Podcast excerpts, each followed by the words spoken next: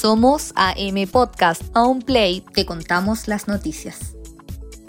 Partimos comentando que malas son las noticias que este 30 de abril entregó el ministro de Salud Jaime Mañalich respecto a las cifras de contagiados por coronavirus. Hoy se han registrado 888 nuevos casos en apenas 24 horas. Es la cifra más alta registrada en lo que va de la pandemia. Eh, hoy día tenemos el total de casos acumulados con PCR positivo en la cifra de 16.025 casos con PCR positivo, hayan o no hayan tenido síntomas. De estos 16.023 casos totales, el gobierno asegura que 8.580 están en calidad de recuperados, mientras que los fallecidos ascienden a 227.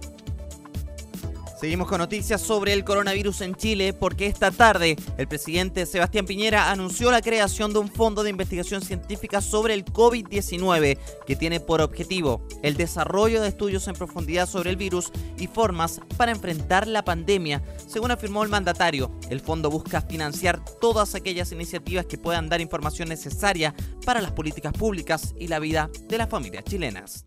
Porque mientras mejor lo conozcamos, mejor vamos a poder aprender a vivir con él por un tiempo que todavía es incierto.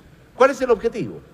Que no solamente la comunidad científica, sino que la comunidad de investigación pueda hacer sus aportes y estudiar, investigar y conocer mejor este virus este aporte tendrá un monto de 2.300 millones de pesos, los cuales se repartirán a proyectos de hasta 90 millones de pesos, los cuales deberán ser iniciados en mayo del 2020 y se deberán ejecutar en un plazo de 12 meses.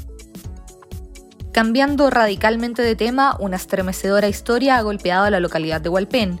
Esto ocurre luego de que una madre denunciara que sus hijos de 6 y 8 años eran torturados y explotados sexualmente al interior de la residencia Nido asociada al Sename. Un reportaje de Mega Noticias reveló su testimonio.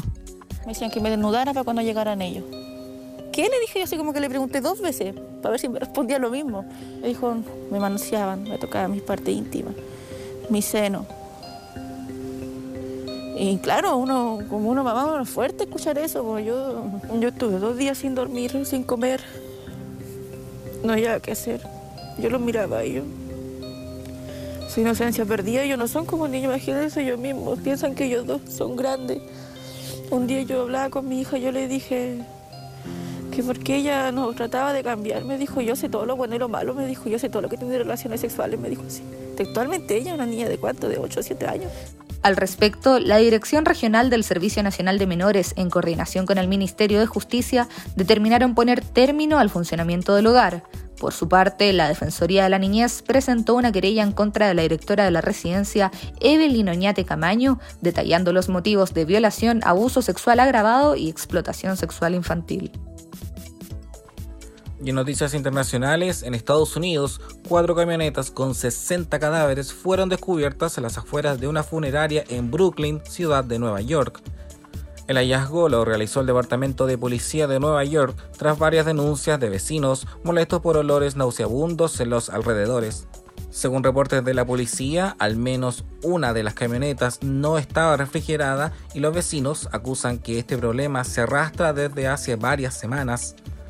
Todo indica que la funeraria se habría quedado sin espacio para los cuerpos, por lo que se usó a las camionetas como almacenamiento para los cadáveres que esperaban su cremación.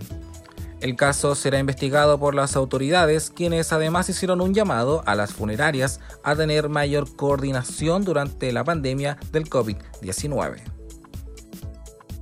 El presente del líder norcoreano es incierto. Hay algunos que indican que estaría muerto, mientras que hay voces que indican que estaría completamente bien. Sin embargo, el director de inteligencia de Taiwán comentó que Kim Jong-un solo estaría sufriendo de una enfermedad. Sin entregar mayores detalles, los ojos del mundo seguirán puestos en Corea del Norte frente a una posible aparición del dictador. Y en Perú, el Congreso promulgó una ley que permitirá que todos sus trabajadores puedan retirar el 25% de sus fondos de las AFP. La medida se dio a conocer este jueves luego que el Ejecutivo no realizara ningún cambio durante los 15 días posteriores a su presentación, permitiéndole al Congreso promulgar la ley. El texto establece el retiro de hasta 12.900 soles, es decir, unos 3.700 dólares de los fondos de pensiones, permitiendo beneficiar a más de 6,4 millones de trabajadores peruanos. La entrega de fondos se realizará en dos partes. Primero, se podrá retirar el 50% del monto a partir de 10 días posteriores a su solicitud y el resto del 50% se realizará luego de 30 días a contar del primer retiro. Para aquellas personas que cuenten con menos de 4.300 soles, solo podrán retirar este monto en una sola oportunidad. La norma aprobada por el Congreso apunta que la ley tiene como objetivo establecer medidas extraordinarias para aliviar las economías familiares y dinamizar la economía nacional. Dato Pop. ¿Sabía usted que hoy, pero en el año 1969, The Beatles comienza a crear el tema Let It Be en los estudios de Abbey Road? George Harrison graba la guitarra solista, que tiempo más tarde se convertiría en el último sencillo del grupo.